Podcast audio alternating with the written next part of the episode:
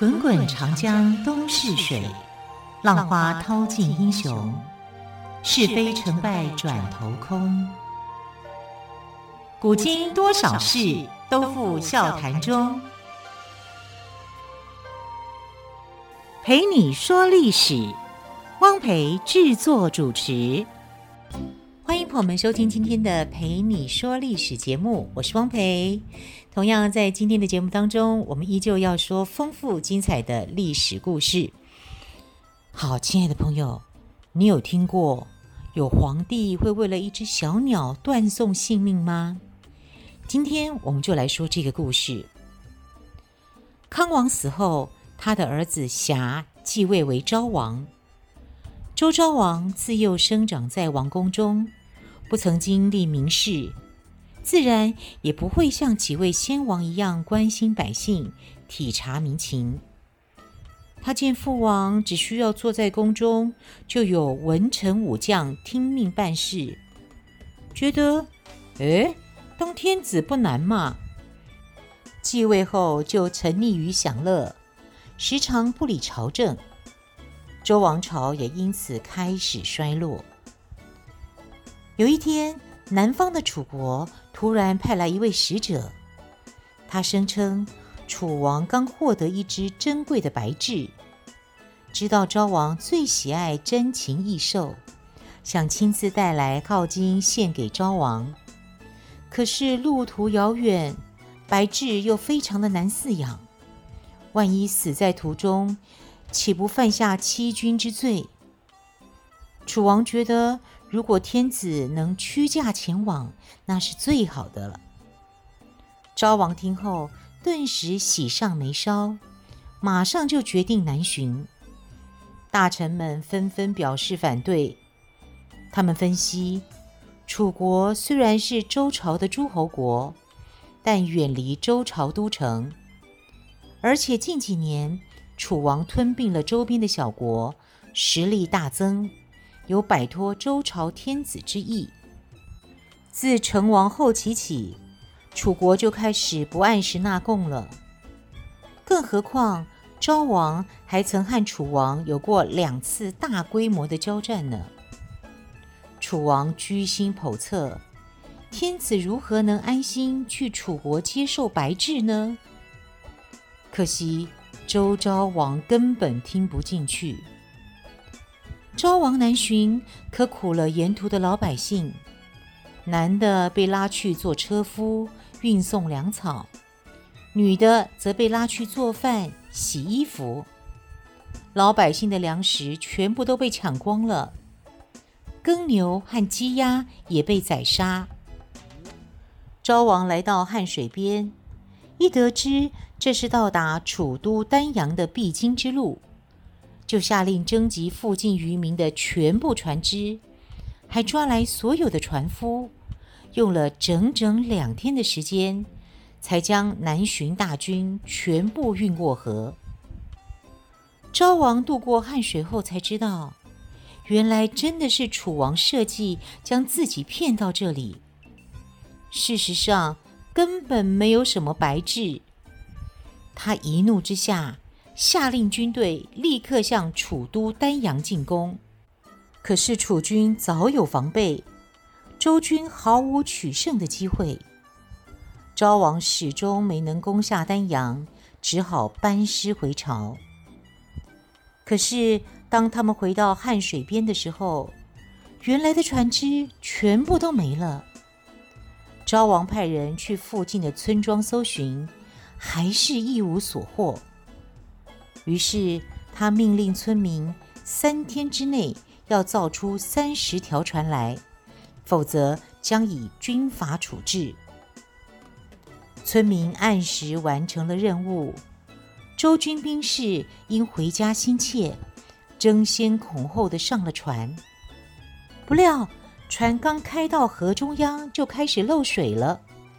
船夫一个个的都跳河逃走，而船也开始解体。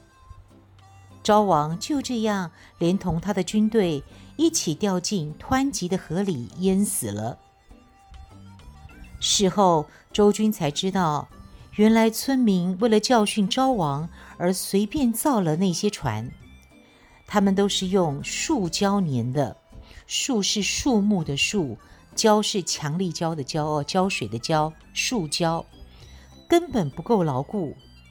水一浸泡，树胶就慢慢的融化，船自然就解体了。来自北方的周军大多不谙水性。没挣扎几下就沉入河底了。只有少数士兵熟谙水性，或是靠着木板保住性命。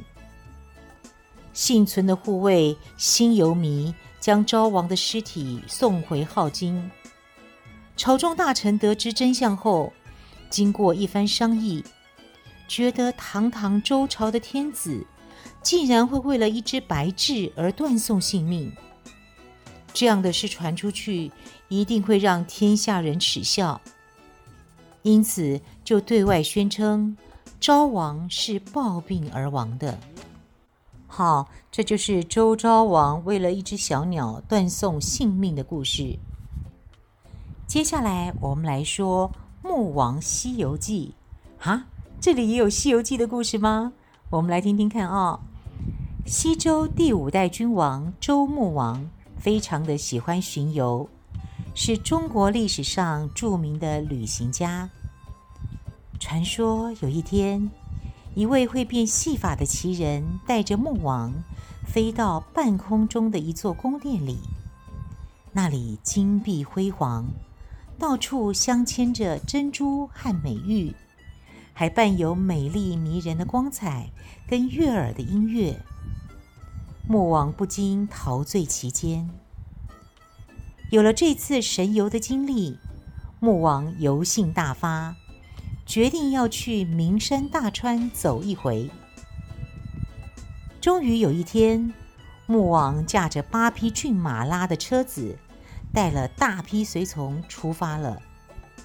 他从北方转到西方，在阳玉山拜见了水神河伯。在羞于山见到了性情温良的地台，在昆仑山游览了皇帝的宫殿，在赤乌族接受了赤乌人奉献的美女，在黑水封赏了殷勤接待他的长臂国人。最后，他来到大地的西极，与他仰慕已久的西王母见了面。那天是个好日子。周穆王借用西王母的瑶池设下酒宴，款待这位至高无上的女王。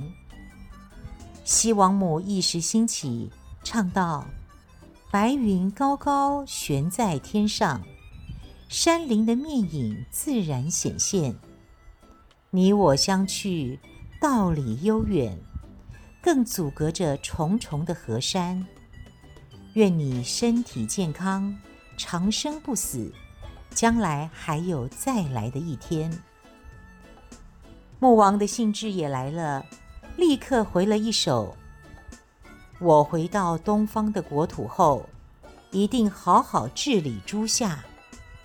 等到万民都平均了，我可以再来见你。要不了三年的时光，又将回到你的郊野。”酒宴结束后，穆王驾着车子登上山顶，泼墨挥洒，写下了“西王母之山”几个大字，命人刻在一块大石碑上。他还在石碑的两旁种下槐树，作为和西王母友谊的纪念。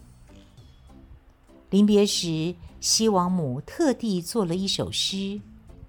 自从我来到西方，就住在旷野里，老虎、豹子和我同群，乌鸦、喜鹊与我共处。我守着这片土地而不迁移，因为我是华夏古帝的女儿。只是可怜我那些善良的人民啊，他们又将和你分别，不能跟着你去。穆王依依不舍地告别了西王母，带着西方各族人民赠送的珍贵礼物，回到了成州。这个美丽的传说给后人留下了无限的遐想。嗯，这是一个很特别的故事哦。接着呢，我们来聊一聊周朝人农夫的四季生活。一进到十一月，北风就开始呼呼地吹，河里的水也结了冰。冬天到了，农夫们在田野里为老爷打狐狸。却连一件过冬穿的棉衣也没有，冻得直发抖。农妇们看着亲人在冰天雪地里受冻，却只能含着眼泪把猎来的狐皮给老爷缝制成厚厚的毛皮大衣。到了十二月，衣裳单薄的农夫们又被赶去参加一年一度的狩猎活动。贵族们。个个身骑骏马，手牵猛犬，神气极了。可怜那些农夫，只得跟在后头东奔西跑，还得学着舞刀放箭。如果运气好，打到了野猪，稍大一点的被老爷拿去了，农夫们就只能留下那些小的可怜的野猪崽儿。好不容易熬过年关，以为正月里有空休息了，却又要开始忙着修理农具，为春耕做准备。播种开始了，农夫们可紧张了。田埂上站的监工，无时无刻不在监视着。农夫们连吃个饭都是匆匆忙忙的。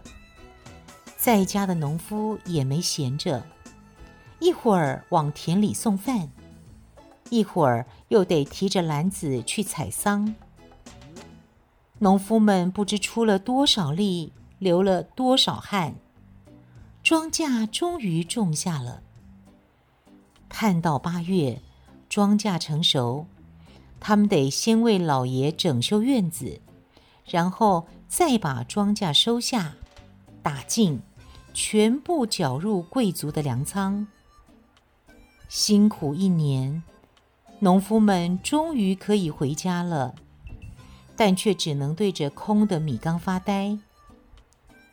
还没有来得及喘一口气，农夫们又得给老爷修房子、酿美酒了。再想想自己的那间小屋，早已摇摇欲坠，也不知何时才能修理。故事说到这里，真心觉得农夫们的四季生活真的是过得太辛苦了。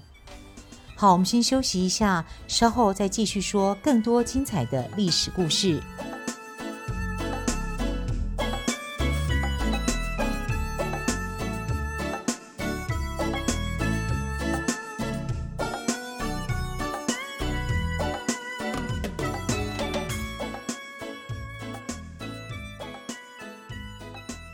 接着，我们来聊聊周朝的艺术珍品。周朝人跟商朝人一样，喜欢在青铜器上铸刻文字，叫铭文，铭谢惠顾的铭哦。不同的是，商代的铭文大多只有几个字，记载工匠的名字和器物的名字。到了周朝，铭文就越来越长。也更丰富了，记述了祭祀、征伐、外交、刑罚等社会生活内容。史墙盘就是一件带着铭文的青铜器，史就是历史的史，墙是墙壁的墙，盘呢就是我们吃东西盘子的盘哦。史墙盘就是一件带着铭文的青铜器。作于西周第六代君主共王统治时期，做器者是强，强的家族世代担任史官，因此他被叫做史强盘。史强盘的腹底有铭文十八行，两百八十四个字。铭文的前半段歌颂文、武、成、康、昭、穆。六位君王的攻击，后半段呢，则是叙述强的光荣家史。令人不解的是，在史强盘的记载中，当年周昭王为了狩猎而南巡，最后死于汉水的事迹却被大为赞赏。而后世广为流传的穆王周游天下，却是只字未提。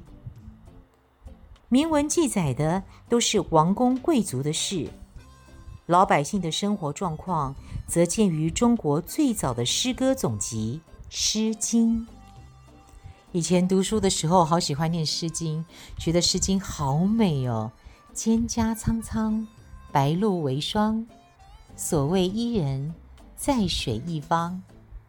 好，我们继续再聊我们的另外一个主题：不听老人言，吃亏在眼前的故事。有一次，周共王率众出游，一路上车声铃铃，马声萧萧，好不热闹。共王威严地坐在马车的华盖下，看着帘子外的碧山清流、翠木鲜花。顿时觉得心旷神怡。在随行的大臣中，有一位名叫密康公，密是秘密的密，康是健康的康。密康公是受封在密地的贵族。他此行除了例行公事之外，主要的目的是想要寻得美女带回去享乐。他坐在车里，满脸笑容。眼神不停地游荡，看看哪里有漂亮的姑娘。当游行队伍经过一个市集时，民众纷纷躲闪到路旁。在拥挤的人群里，密康公终于看到美女，而且不止一个，是三个。他赶忙吩咐手下将那三个姑娘骗上车。密康公回到家里后，为了隐瞒事实，就对母亲说：“母亲啊，我真是有福气的人呐！居然有三位女子同时看上我，还偷偷上了我的车呢。”母亲虽然相信儿子的话，但还是觉得儿子不应该带这几个姑娘回家，因为这是违反周礼的规定。母亲劝诫他：“这些姑娘既然是你在陪国王出游的路上得到的，应该献给国王才对。再说，三可是最大的数字啊！三只野兽就成了群，三个人就成了众。如今有三个漂亮的姑娘，就更不得了了。”国王打猎都还不敢取群，生怕被百姓认为他贪心。你想想看，以你的身份，会有福气拥有三个漂亮的女子吗？但密康公并未听劝，还是将那三名女子留下，纳为侍妾。一年后，这件事情传进了共王的耳朵中。共王以密康公违反周礼为由，派兵消灭密国，杀了密康公。所以真的是不听老人言，吃亏在眼前呐、好，共王之后的第四位国王是周厉王，厉是很厉害的厉。周厉王，周厉王偏偏又走上了夏桀、商纣的老路，他不仅挥霍无度。终日沉溺于酒色，而且生性贪婪，横征暴敛。在大臣荣夷公的建议下，又新增了一项专利税，也就是不论王公大臣或平民百姓，若要砍柴、捕鱼等，都必须纳税，甚至连喝水、走路也得缴纳钱物。这项措施引起百姓强烈的不满，就连一些比较开明的大臣也表示反对。其中有个名叫锐良夫的大夫，冒死进谏说：“天下万物是大自然赐予我们的，应该属于大家，怎么能只许您独享呢？”您这样做只会失去民心，让周朝江山不保啊！”可是厉王根本听不进去，一味宠幸荣夷公，并且提拔他做卿大夫，负责实行专利税。从此，百姓的生活更是雪上加霜，最终弄得民怨沸腾。就有这么一首广为流传的歌谣：“硕鼠，硕鼠，无食我黍。三岁贯汝，莫我肯顾。是将去汝，是彼乐土。”它的大意是。大老鼠啊，大老鼠，你就不要再吃我的粮食了。多年来，我一直娇惯纵容你，但你却对我毫无照顾。我决定离开你，去寻找另一片乐土。这里的“硕鼠”指的就是大老鼠，所借指的就是周厉王。大臣昭公听到百姓对周厉王的各种诅咒后，赶紧前去报告厉王。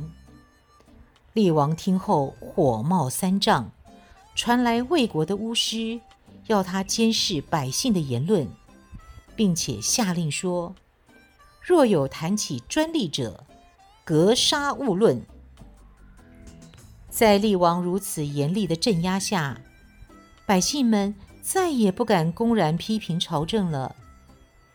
厉王沾沾自喜地对昭公夸耀说：“哼，怎么样？现在再也没有人敢说什么了吧？”昭公对厉王说：“您只是堵住老百姓的嘴巴，却增加了他们的怨气。这样做其实就像是堵住奔流不息的河流。”河水一旦决堤，就难以抵挡了。有效的治水方法是疏通管道。同样的，善于治民的君王应该广开言路。大王以严苛刑法堵塞言路，使百姓敢怒而不敢言，这是很危险的呀。可惜厉王还是不听劝。继续一意孤行，一意孤行的厉王不顾大臣们苦口婆心的劝阻，一心要实行专利税。国人忍无可忍，愤怒之下，部分贵族与平民联合起来，手持棍棒、斧头，包围了厉王居住的宫殿，要找厉王算账。厉王眼看大势已去。就带着一些随从，偷偷地从后门溜走了。国人实在是恨透了周厉王。当他们冲进王宫，四处搜查，却不见厉王的影子时，怒火难平，决定找太子抵罪。有人来报说，太子躲进了大臣昭公的家。于是，大队人马。又迅速包围了昭公的家，要求昭公交出太子来。昭公见状，连忙请太子脱下衣服，让自己的儿子换上，然后将太子藏在不容易被发现的地方。当昭公不疾不徐地打开大门时，守候在门外的人群就蜂拥而上。对着假太子一阵毒打，可怜那昭公的儿子就这样被活活打死了。